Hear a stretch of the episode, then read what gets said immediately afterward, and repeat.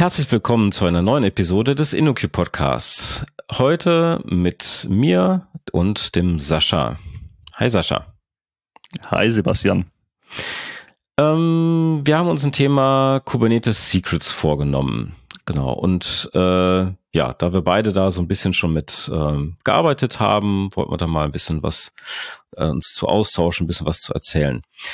Genau, am besten machen wir das an einem Beispiel. Nehmen wir mal an, wir haben so eine Anwendung, eine 12-Factor-App. Da hatten wir auch mal eine Episode hier auf dem Podcast zu. Und ähm, das heißt, die macht irgendetwas, ist eigentlich völlig egal, was die macht. Ähm, aber sie braucht halt auch eine Konfiguration, die bekommt sie über Umgebungsvariablen rein. Und ähm, ja, lokal kann ich die ganz normal starten. Sie liest ihre Parameter ein, möchte aber vielleicht auch mit einem externen System reden, einer Datenbank zum Beispiel. Und in der Regel ist dafür auch ein Passwort fällig. Passwort schützenswert. Ja, was mache ich damit? Ähm, lokal starten ist kein Problem, aber wie kriege ich das jetzt in meinen Kubernetes rein deployed? Was mache ich da, Sascha? Also man muss sich nochmal anschauen, wie Kubernetes intern funktioniert. Ähm, das Herzstück von dem ganzen Kubernetes ist eigentlich diese Ressourcenbeschreibung. Also alles, was wir in Kubernetes haben wollen, beschreiben wir in Form von Ressourcen.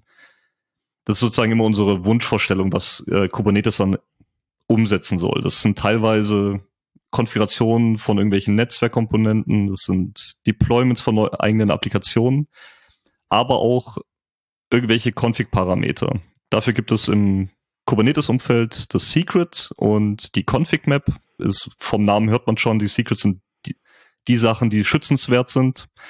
Und beide Sachen funktionieren aber sehr ähnlich. Ähm, sie sind Key Values ähm, äh, als Key Values abgelegt, werden gespeichert und werden dann den Applikationen zur Verfügung gestellt von Kubernetes, zum Beispiel in Form von Umgebungsvariablen. Hm. Also ich unterscheide, also klar, alles ist irgendwie eine Ressource.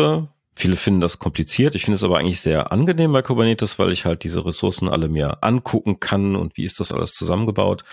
Und klar, die Config Map und das Secret, sagst du jetzt, äh, sind halt zwei Ressourcen, wo ich meine ja, Konfiguration unterbringen kann. Und also ich habe auch mal irgendwo gehört, Kubernetes grundsätzlich unterscheidet da gar nicht, äh, welche Ressource das ist oder hat das Secret irgendeine besondere Bewandtnis in Kubernetes? Also vom Typ her, überall wo ich ein Secret verwenden kann, kann ich auch eine Config-Map theoretisch verwenden. Der einzige Unterschied ist, dass äh, die Werte von einem Secret Base 64 encodiert werden, bevor sie gespeichert werden innerhalb von Kubernetes. Sie werden dann sozusagen dekodiert, bevor es als Umgebungsvariable zur Verfügung gestellt wird, aber das ist der einzige große Unterschied eigentlich innerhalb des Clusters. Mhm. Also nicht verschlüsselt, sondern kodiert, ne, damit es als String kompatibel überall ist. Genau. Ja. Okay. Gut, also ich habe jetzt meine Anwendung, ich habe ähm, möchte die deployen, das heißt, ich schreibe ein ne, Deploy-Deskriptor, eine Deploy-Ressource dafür, also YAML. Ähm, und dann muss ich natürlich noch eine Config-Map dazulegen, die dann da äh, die Umgebungsvariablen definiert und teile dann halt nochmal das, davon die Secrets ab, also die schützenswerten Sachen. Okay, so jetzt habe ich das lokal auf meiner Platte gemacht. Jetzt ist aber mein Projekt ähm, in der Versionskontrolle. Ähm, was mache ich jetzt damit? Also ich möchte es nicht einchecken. Ich könnte es ja wahrscheinlich direkt in Kubernetes anlegen, oder? Genau, also wir als Entwickler interagieren ja eigentlich mit Kubernetes mit dem kubectl, also mit dem CLI-Tool von Kubernetes. Und da gibt es ein paar Kommandos, die wir direkt nutzen können, um so ein Secret zu erzeugen auf Basis von irgendeiner lokalen Datei oder von Key Values, die wir selber definieren. Das ist mhm. meistens das kubectl create und dann kann man so ein generisches Secret erzeugen. Das wäre eine Variante, wie ich das manuell in den Cluster bekomme. Hm. Ja, okay, aber das ähm, hm, habe ich natürlich jetzt bei mir gemacht. Jetzt ist dann die Frage, wie, also ich habe ja vielleicht auch Updates oder muss das ändern oder so. Da kann es natürlich noch praktisch sein, wenn ich es direkt machen kann. In der Regel arbeite ich aber im Team und ähm, vielleicht möchte ich auch den Service später mal so updaten, dass ich das dass ich das Passwort rotiere oder also es, irgendwie hat das Passwort ja auch einen Lifecycle, den ich abbilden will. Ja, vor allem dieser Lifecycle gehört ja auch immer zu der jeweiligen Applikation. Also wir können vielleicht mit bestimmten Variablen umgehen in einer Version und mit anderen in einer anderen. Das heißt, es muss eigentlich immer zusammenpassen. Also der Lifecycle von den, von den Secrets passt eigentlich zu den Versionen unseres Deployments. Eigentlich sollten die irgendwie zusammen deployed werden. Mit dem manuellen Schritt ist es ein bisschen problematisch, weil wir müssen uns immer selber merken, dass wir diese Datei anlegen müssen, also dieses Secret manuell erzeugen müssen weil wir nicht mehr davon ausgehen können, dass es vielleicht schon vorherrscht. Also wir können uns vorstellen, wenn der Cluster irgendwie neu aufgesetzt wird, dann müssen wir das halt manuell nochmal ausführen. Das heißt, wir müssen irgendwo das Secret ablegen. Also entweder es hat nur einen Entwickler, der macht es dann jedes Mal, oder wir müssen es irgendwo anders ablegen, dass jeder das theoretisch erzeugen könnte. Ja, dann könnte ich das natürlich direkt mal schön in Git einchecken, dann haben es ja alle. Also alle haben das dann. Richtig, also jeder, der halt Zugriff auf das Git-Repo hat, der kann sich halt auch ähm, das Secret anschauen, die Credentials anschauen. Ich glaube, so aus Security-Sicht ist es nicht so der beste Weg. Ich glaube, es gibt äh, so Security-Scanner, die öffentliche Git-Repos äh, oder überhaupt Repos durchsuchen nach Credentials und äh, die werden erstaunlich fündig. Das ist auch mal ja. wieder schön. Ja, ja. am Rande. Genau. genau, also ich glaube auch, dass man sich nicht darauf verlassen sollte, dass sozusagen die Gruppenrichtlinien und so weiter für das Git-Repository reichen, sondern man muss sich irgendwas anderes überlegen, wie man sicher solche Secrets einchecken kann. Dann verschlüssel ich meine, meine Secrets doch. Da gibt's ja auch Tools für. Genau, also eins, das wir ja auch schon mal im Einsatz hatten in ein paar Projekten, ist das Git-Crypt. Das ist sozusagen ein kleiner Zusatz zu Git selber, ist ein eigenes Tool. Und da habe ich die Möglichkeit, beliebige Dateien in meinem Git-Repository zu verschlüsseln. Und das funktioniert meistens so, dass ich irgendwie GPG-Keys habe von meinen ganzen Entwicklern, die darauf Zugriff haben dürfen. Dann füge ich diese dem Public Key sozusagen von allen dem Git-Crypt hinzu. Und sobald das passiert ist und ich das eingecheckt habe, kann jeder dessen Public Key hinterlegt ist, selber lokal das entschlüsseln. Mhm.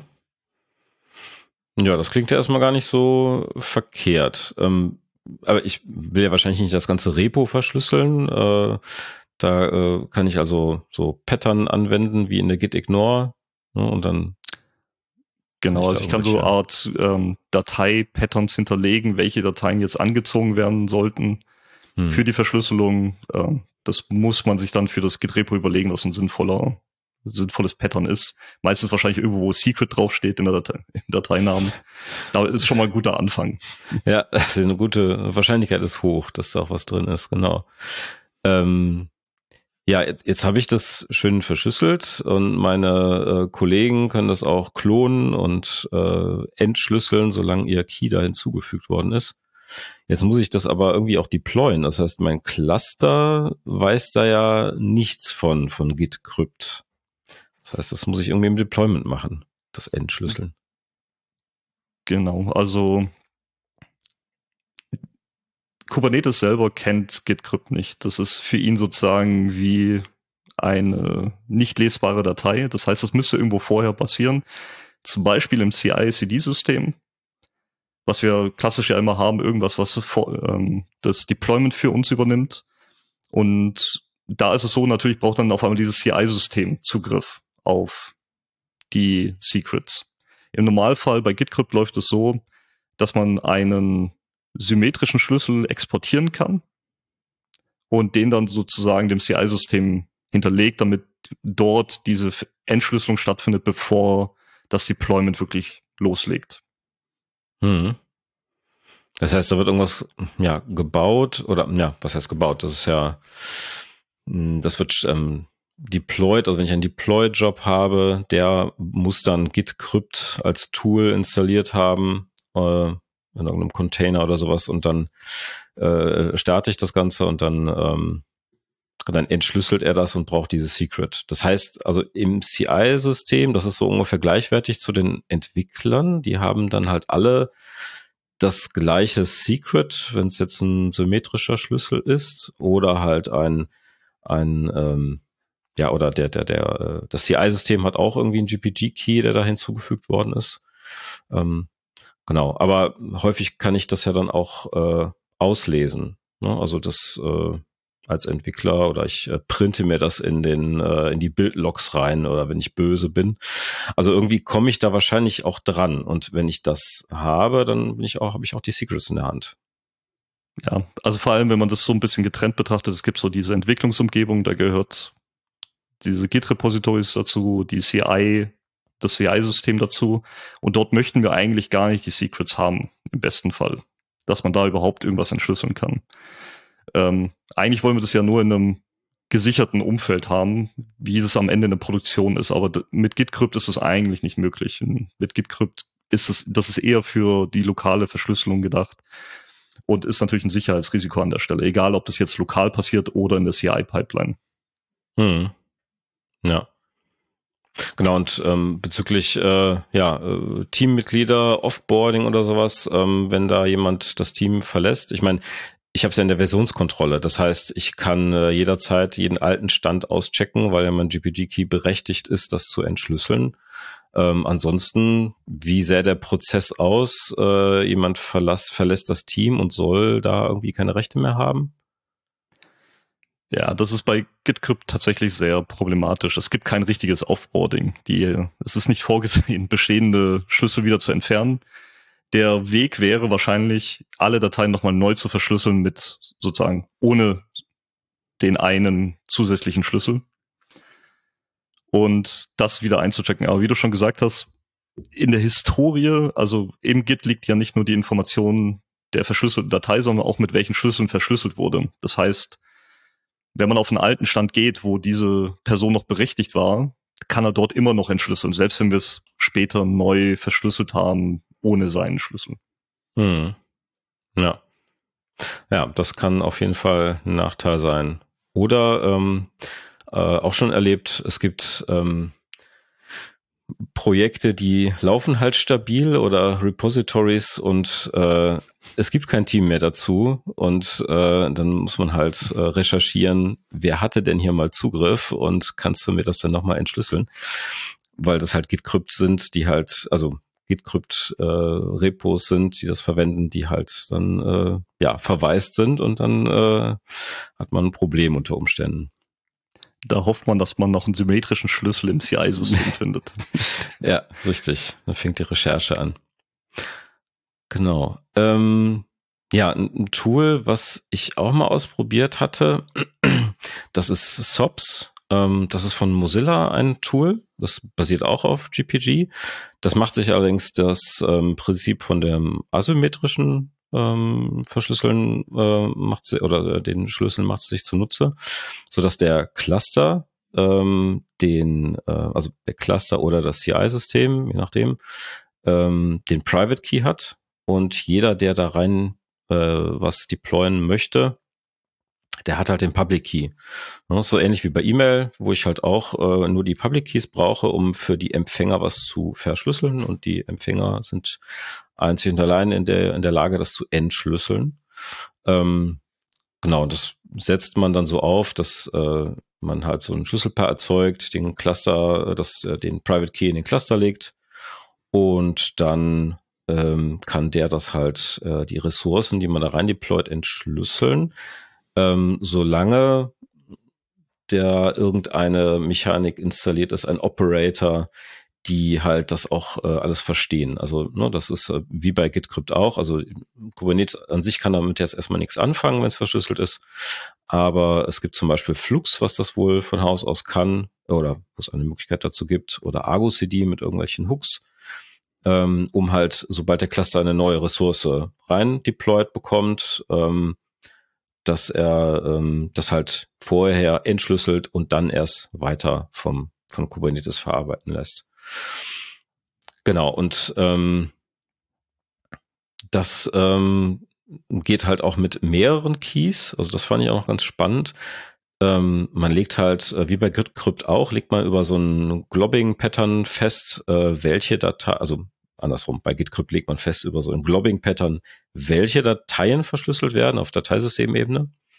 Und bei SOPs ist es so, dass man so eine äh, so ein Dot-File, .sops, .yaml hinterlegt und da rein schreibt man dann nicht ein Datei-Pattern, sondern die YAML-Keys, die er, äh, dessen Values er verschlüsseln soll. Damit könnte ich zum Beispiel dafür sorgen, dass alle, hm, sagen wir mal, bei allen Ingressen ähm, der Hostname, wenn der irgendwie geheim bleiben soll, ähm, weil, weil ich ein komplett Public Repo hätte zum Beispiel, dass ich dann da halt äh, diesen äh, Hostname verschlüsseln möchte. Ähm, genau, da schreibt man so Host Doppelpunkt ähm, Stern und dann noch äh, äh, welchen Key man verwenden soll.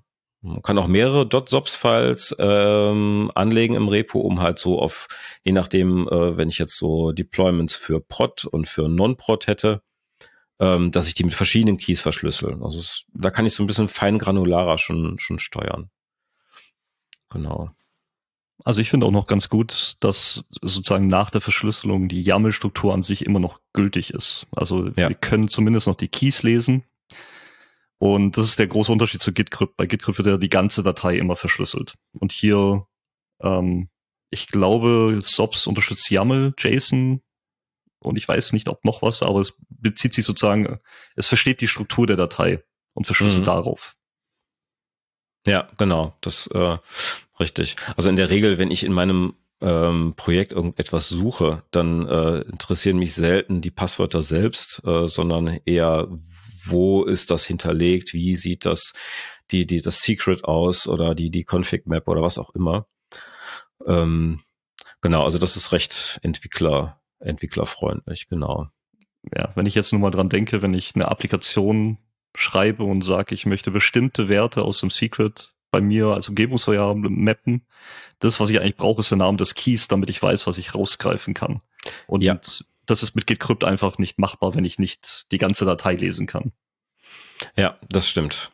Genau, das, äh, das ist auch noch ein Vorteil. Ähm, genau. Nachteil, das kann bei GitCrypt auch der Fall sein. Also bei GitCrypt, GitCrypt habe ich einen Vorteil. Ich habe eine Datei, wo diese Globbing Patterns hinterlegt sind. Ähm, bei SOPs ist es so, dass ich halt wie bei .env-Files äh, so eine ganze Hierarchie, so eine ganze Kette aufbauen kann. Das heißt, wenn ich ähm, hoffentlich nicht feststelle, da ist irgendetwas nicht verschlüsselt, ähm, dann muss ich halt eventuell verschiedene Dateien, die vielleicht auch irgendwie sich widersprechen, äh, mir angucken äh, warum denn da ähm, vielleicht auch der falsche Key verwendet wird. Ähm, das fällt dann vielleicht auch erst beim Deployment auf, wenn da irgendwie in, in, äh, in irgendein Job halt die äh, diese Ressourcen nicht dekodieren, dekrypten kann. Genau. Ja. Was ich vielleicht noch spannend finde bei SOPs, ich weiß nicht, ähm, das ist, dass wir mehr als eine Art von Backend anziehen können. Also der Standardweg, was wir jetzt beschrieben haben, war ja mit den GPG-Keys, aber es gibt ja auch noch externe Services, um Keys zu managen. Also bei AWS äh, das KMS, sozusagen Key Management Service. Und das ist relativ gut integriert mit dem SOPS. Also dass ich die Keys gar nicht mehr lokal haben muss, sondern ich nur Zugriff auf dieses KMS haben muss und damit auch lokal theoretisch arbeiten kann und entschlüsseln kann. Ja, genau, mit dieser äh, oder eingangs erwähnten lokalen Variante ähm, habe ich natürlich dann das ist ein bisschen seltsam, also der, der, ich muss den Zug, die Zugriffsverwaltung, die äh, Authentifikation findet ja über den, äh, den Besitz des Public Keys statt. Jeder, der den Public Key hat, kann dem Cluster beliebig irgendwas äh, unterjubeln.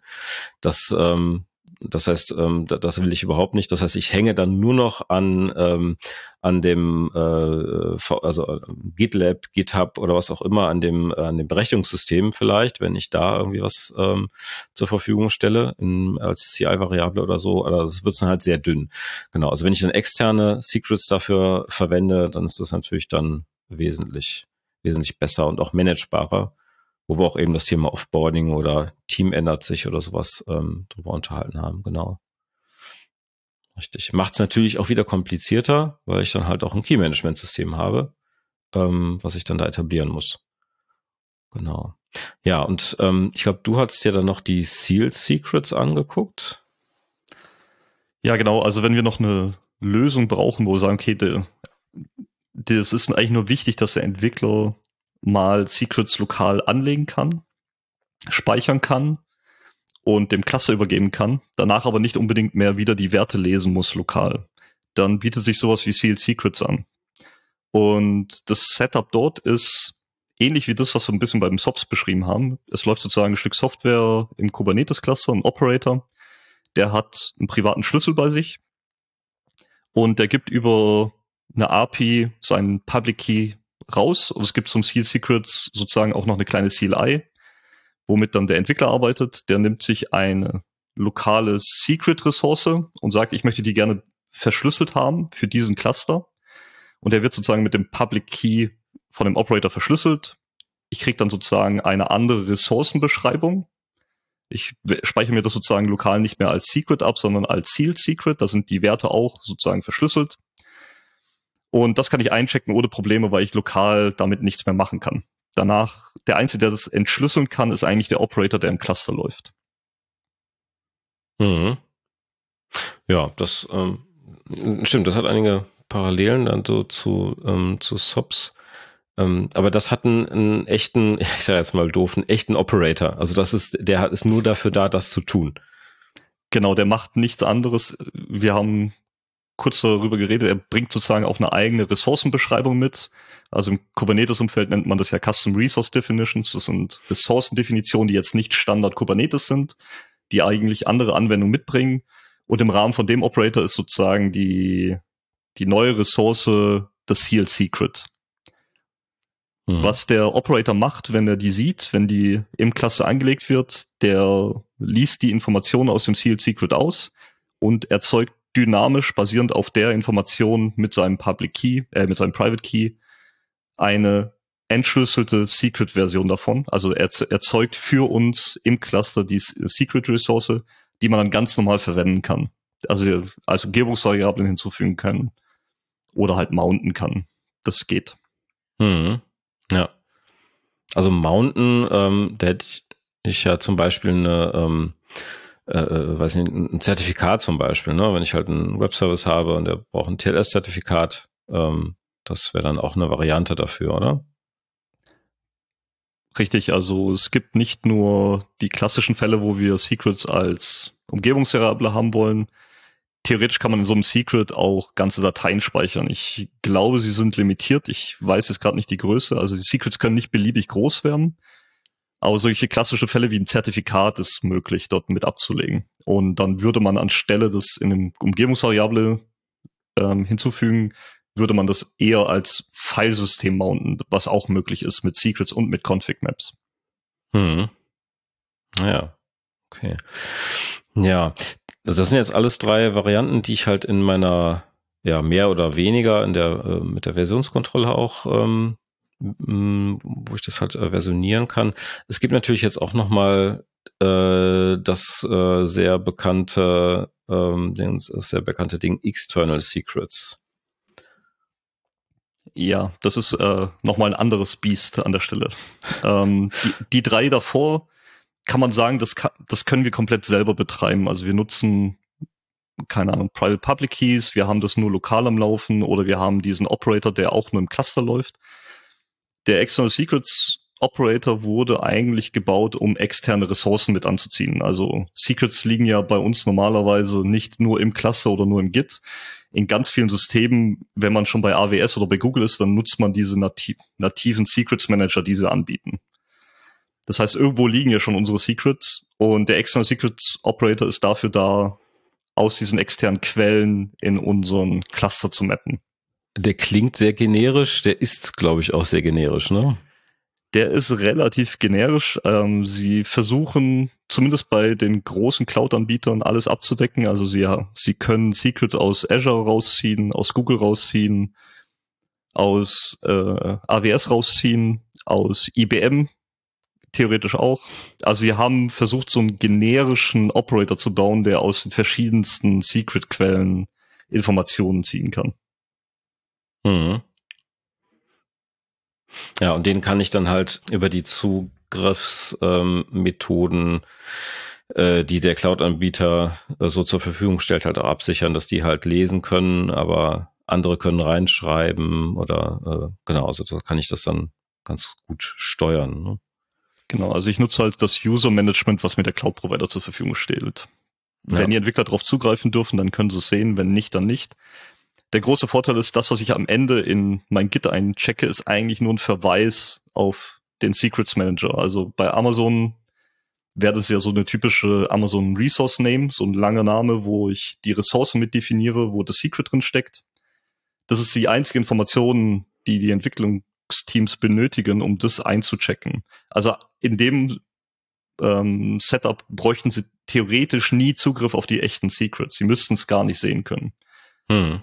Und vom Ablauf her ist das sehr ähnlich wie die Sealed Secrets. Also äh, es ist eine eigene CAD, es ist dann eine External Secret, wo halt dieser Link drin steht. Wenn das deployed ist, dann fängt der Operator an, die Informationen aus dem externen System rauszuziehen und erzeugt für uns dann diese Secrets im Cluster mit den mhm. richtigen Werten. Genau, die kann ich mir dann da irgendwo äh, hinlegen lassen. Ja, genau. Naja. Ähm, damit hätte ich dann keine Secrets mehr in Git äh, oder in dem Versionskontrollsystem der Wahl. Ähm, das ist natürlich dann super. Ähm, auf der anderen Seite hat natürlich External Secrets dann äh, sehr viele Rechte über alle meine Secrets. Ähm,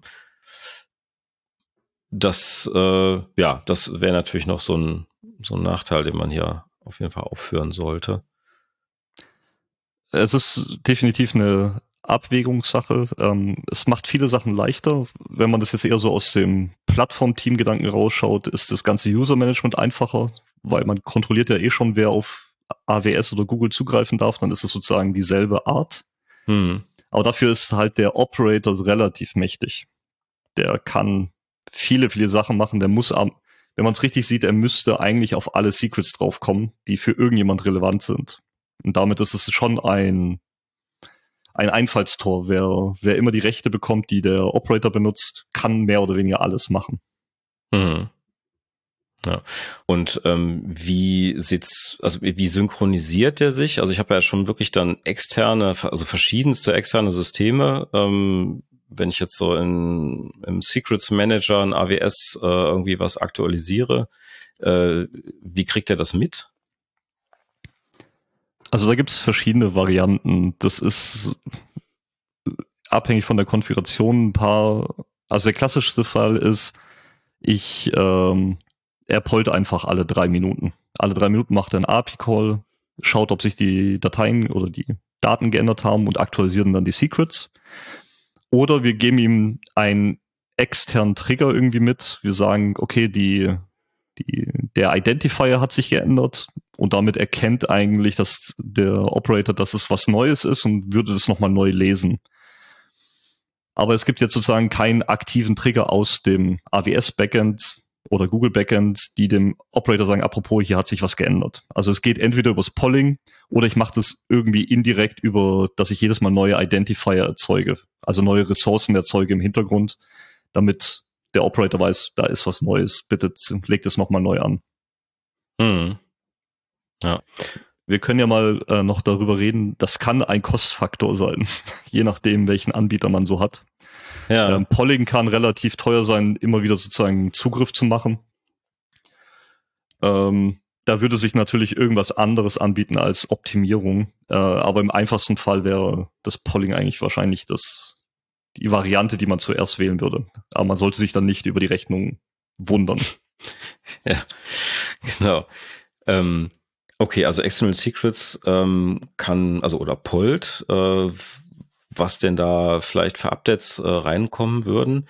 Jetzt habe ich vielleicht den Fall, ich äh, rotiere ein Secret, äh, ich ändere irgendein Passwort oder so und lege und lege ein ähm, lege ein neues Passwort ab. Ähm, und jetzt möchte ich ja nicht, dass er mir direkt ähm, ja, meine, mein Secret im Cluster äh, kaputt macht, weil wenn ich dann irgendwie einen, einen Pod neu starte oder so und er zieht das neue Secret an, dann äh, habe ich das vielleicht in echt in der DB noch gar nicht rotiert.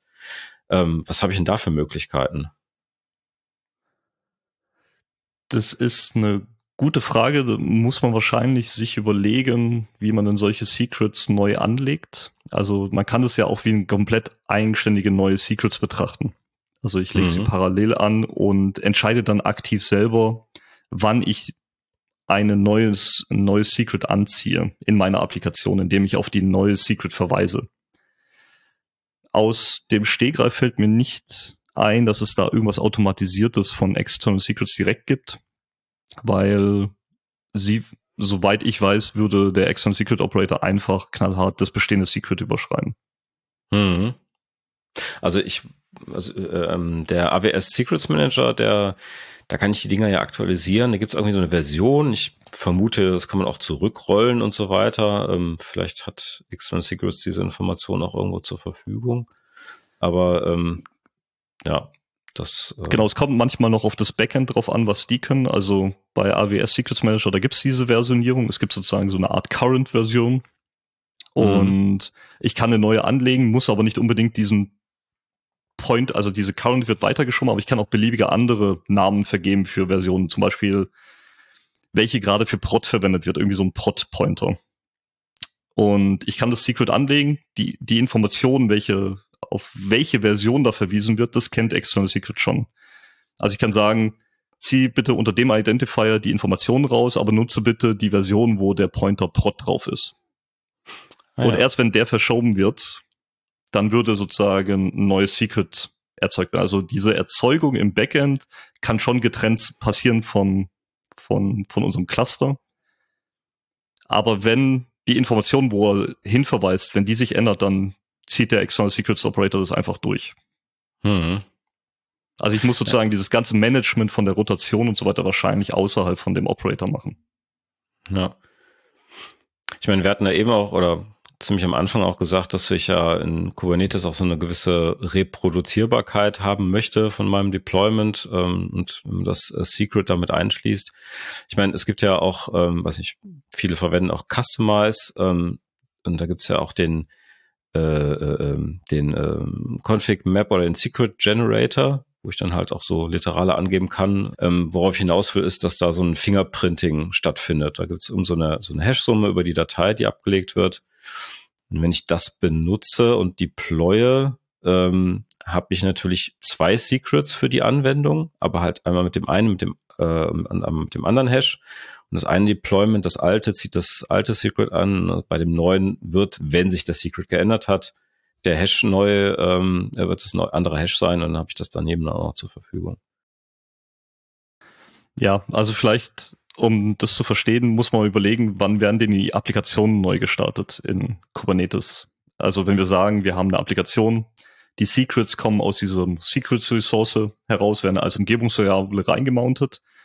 Wenn sich diese Werte im Hintergrund ändern, also wenn irgendjemand dieses Secrets-Objekt ändert, dann wird nicht automatisch meine Applikation neu gestartet. Das ist sozusagen voneinander getrennt, weil sich der Name der, des Secrets nicht ändert. Solange sich an dem Secrets-Namen nichts ändert, läuft meine Applikation weiter. Und nur wenn jetzt ein Fehler auftritt oder wir wirklich gerade zufälligerweise in einem Deployment sind und die Applikation neu gestartet werden, würde er die neuesten Werte nehmen. Das heißt, nur das Ersetzen, das Aktualisieren des Secrets, da passiert erstmal nichts mit meiner Anwendung. Das heißt, das, eigentlich das heißt, auch der manuelle Weg wäre, ähm, ich, äh, also wenn ich jetzt manuell im Cluster mit kubectl rumfuhrwerke, ich aktualisiere irgendein Secret, dann muss ich mein Deployment neu starten entweder manuell, ich stoppe die, die Container, also die Pods in Kubernetes und lasse sie wieder neu starten, damit er die neuen Werte bekommt. Aber es gibt erstmal keinen Standardweg bei Kubernetes, dass er mitbekommt, dass er die Applikation neu starten muss. Dafür muss ich tatsächlich auf andere Tools zugreifen, also auf andere Operator. Ähm, eins, das man wahrscheinlich kennt, ist der Reloader, der genau das für uns macht. Also der Reloader, das ist ein Operator so ähnlich wie Sealed Secrets und so weiter. Aber seine Aufgabe ist eigentlich auf Werte in dem Secrets zu achten und wenn die sich ändern, ähm, findet er raus, welche Applikationen eigentlich Zugriff darauf haben und startet die neu für uns. Der macht das sozusagen dann dynamisch. Wenn ja. wir nochmal zu deinem Punkt zurückkommen mit Customize an der Stelle, da würde ich das Problem nicht haben, weil sozusagen durch dieses Fingerprinting immer wieder neue Secrets erzeugt werden, wenn der Inhalt sich ändert. Und dann ändert sich automatisch die, Referenz in, in unserem Deployment und durch diese Änderung der Referenz ist es eigentlich wie ein neues Deployment und alle Pods werden neu gestartet. Ja, ähm, Operator kann man ja gar nicht genug haben. Äh, es gibt noch einen, äh, den One Password Operator. Ähm, genau, der äh, funktioniert halt so, wenn ich ein, ein One Password äh, Teams oder Business Account habe und so einen gescherten Vault, einen gescherten Tresor habe, dann kann ich damit dafür sorgen, ähm, wenn ich so ein paar Features in meinem Account aktiviere, Secrets Automation ist einer davon, um halt so eine API zu, zu haben, ähm, dann kann ich den Operator von One Password deployen. Und dann spiegelt er, also eigentlich fast derselbe Mechanismus wie bei External Secrets, dann spiegelt er die Werte, die ich in meinem One Password äh, habe, eins zu eins halt an die äh, in die ähm, äh, in den Cluster wieder als Secret. Ähm, genau, ich kann da auch äh, dann ähm, Secrets anziehen in meinem Deployment, also genauso wie ich es bei External Secrets auch mache. Und ähm, genau, dann äh, kann ich die da genauso verwenden. Es sieht ein bisschen seltsam aus, weil ja, also das ist ja Key Value, das heißt, ich äh, benutze dann in meinem Eintrag in OnePassword halt auch der der Name, wo vorher irgendwie Webseite oder was weiß ich was steht, ähm, ist dann der Key und der Value ist dann der Value und ähm, genau. Also es ist sehr bequem ähm, es funktioniert sehr schnell. Also wenn ich da irgendwas ändere, dann ist das sehr schnell auch in, in den Cluster reingesynkt. Das finde ich ganz gut. Mhm. Genau, also da das, das birgt natürlich das Risiko, wenn ich aus Versehen in meinem One-Password ähm, mal ein paar Einträge lösche, äh, dann sind die natürlich auch genauso schnell gesynkt. Ähm, das äh, kann natürlich auch dann ein großer Nachteil sein. Genau. Ansonsten, also für Firmen oder für größere Installationen habe ich halt zum Beispiel, also bin ich recht feingranular mit den Vaults unterwegs. Da kann ich das Risiko ein bisschen aufteilen. Wenn ich dann pro Team einen Vault habe, dem kann ich dann Zugriffskontrolle, äh, die dann, äh, das Team hat dann Zugriffskontrolle drauf und kann dann da drin anlegen und so weiter. Und hat sonst auch, auch die Features, die man von einem Passwortmanager kennt, halt, dass ich halt irgendwelche Änderungen auch rückgängig machen kann oder wenn ich was lösche, am Ende ist es natürlich dann in, ähm, äh, äh, in einem Papierkorb und ich kann es dann auch dann natürlich auch wieder herstellen. Genau. Aber es ist wieder ein weiteres Tool, ja.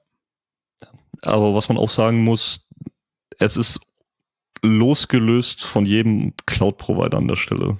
Also wir können, was ja immer wieder bei größeren Firmen auch der Fall ist, dass sie immer so eine Art Exit-Strategie brauchen von einem Cloud-Provider zum nächsten. Da bindet man sich halt zumindest nicht an einen konkreten Cloud-Provider an der Stelle. Und ich ja. finde die Sicht des Entwicklers halt sehr gut darauf, weil wir kennen es ja schon wie die Integration von OnePassword im Browser, die CLIs, die wir so benutzen können. Also es ist schon sehr angenehm damit zu arbeiten und jetzt können wir es halt dann auch für den Cluster benutzen.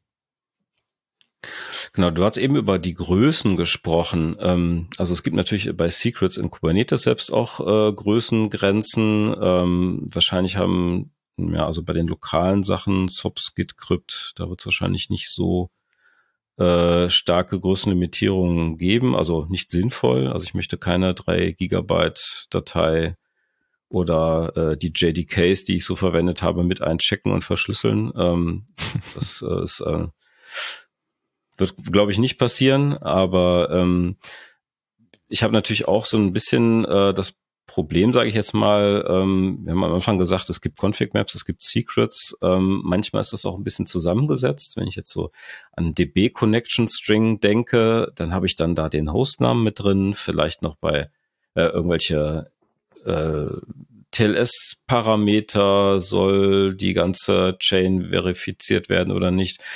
Hm, da habe ich natürlich, würde ich jetzt so im Nachhinein, wo wir über die Tools gesprochen haben, sagen, ich habe einen Vorteil, wenn, wenn ich sehr selektiv die Sachen verschlüsseln kann.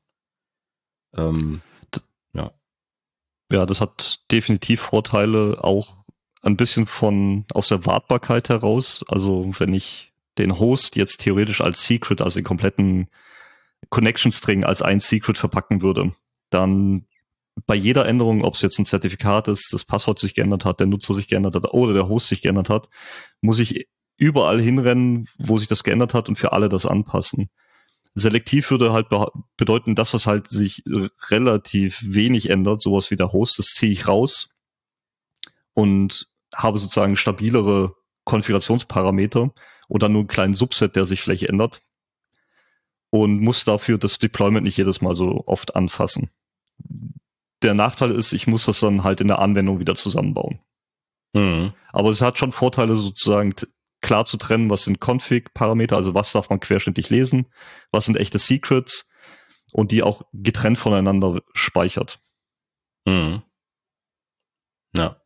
Auch wenn ich halt in meinen Repositories suche, wer connectet sich denn zu welcher Datenbank und es ist alles verschlüsselt oder extern, dann ähm, ähm, ja, dann kann das was dauern, bis man irgendwie alle Secrets abgeklappert hat, wenn man sie denn überhaupt alle identifiziert. Ja.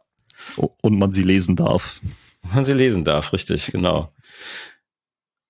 Gut, jetzt haben wir alle möglichen Arten, wie man oder wie wir bisher auch schon mal äh, Secrets in Kubernetes bekommen haben, mal so durchgesprochen. Ich glaube, zusammenfassend kann man festhalten, ähm, auf, von Anfang an Secrets und Configs zu trennen, wenn das Tool es hergibt oder wenn man es selbst programmiert, ähm, wenn man es in der Hand hat, ähm, das Passwort äh, separat von einem Connection String abzulegen, kann hilfreich sein. Ähm, genau, und man muss auf jeden Fall überlegen, wann lohnt sich welche Lösung. Man kann das, also man kann es wahrscheinlich gar nicht pauschal beantworten. Es ist immer sehr abhängig von dem Kontext, wo man sich drin bewegt, aber wahrscheinlich gibt es so ein paar Kriterien, wo man überlegen kann, welche von diesen Lösungen am sinnvollsten sind. Ähm, eine Sache ist natürlich immer so diese Frage, was für ein Projekt haben wir da und welche Teamgröße haben wir da? Ist es irgendwie ein Spielprojekt bei mir daheim? Da muss ich mich jetzt nicht gleich mit dem External Secrets Operator mit AWS rumschlagen. Da reicht wahrscheinlich auch die Schmalspurlösung, das irgendwie manuell zu machen vielleicht. Sprengt vielleicht auch das Hobbybudget. Das sprengt vielleicht auch sehr schnell das Hobbybudget, genau. Ähm, oder wie das, wie die Teams aufgestellt sind. Also habe ich eher so diesen klassischen Dev und Betriebsansatz, also getrennt Dev und Ops, oder habe ich so einen DevOps-Ansatz, wo das zusammen ist. Bei so einem klassischen Dev und Betrieb könnte es helfen, wenn die Teams eigentlich gar nichts mit den Secrets zu tun haben, also lokal die auch gar nicht benötigen und ich mir einfach irgendwelche Identifier zur Verfügung stellen lasse. Bei DevOps, wo ich vielleicht auch mal lokal drauf schaue und die beides habe, sind wahrscheinlich Lösungen sinnvoll, wo ich auch lokal mal an die Secrets rankomme. Man muss sich überlegen, alles, was man da zukauft, ähm, wenn man das auslagert, diese ausgelagerten Systeme haben alle ihre Vorteile sie sind darauf spezialisiert, wie das KMS und so weiter, sinnvoll Keys zu verwalten, Rotationen zu machen, Zugriffskontrollen zu haben. Aber das ist natürlich, jedes System, was man dazu holt, ist halt eins mehr als das, wo, wo wir gestartet sind. Und das kann das Ganze komplex machen. Genau, eins mehr und die möchten auch, möchten auch abgedatet und gewartet werden. Richtig. Genau, das kommt alles dazu. Und vielleicht noch so als letzten Punkt, den man mitnehmen könnte, zu überlegen, was davon sinnvoll ist, ähm, ob ich sowas bei im Projekt wie Multi-Cloud-Ansatz habe. Also möchte ich die Chance haben, von einem Anbieter zum nächsten wechseln zu können. Dann sind natürlich externe Sourcen schwierig zu migrieren, wenn wir jetzt auf einmal irgendwas in Azure betreiben und die Secrets noch im AWS Secrets Manager liegen da muss ich mir auf einmal Strategien, Migrationsstrategien überlegen. Das ist natürlich mit allem, was im Cluster selber läuft, einfacher. Also wenn ich jetzt nur mal das Sealed Secrets hernehmen würde, ich müsste halt diesen einen Private Key umziehen von dem Operator, damit er wieder arbeiten kann. Das ist bei externen Ressourcen wie der Secrets Manager von AWS oder Google schwieriger. Das muss ich irgendwie selber basteln wahrscheinlich. Ja, genau. Okay, gut. Ähm, ja, zu den erwähnten Tools äh, und so weiter packen wir Links auch noch in die Show Notes, wen das interessiert. Und ähm, ja, dann danke ich dir, Sascha, auf jeden Fall für das Gespräch. Und bitte, bitte. Ähm, ja, ich würde sagen, dann bis zum nächsten Mal. Tschüss. Bis dann. Ciao, ciao.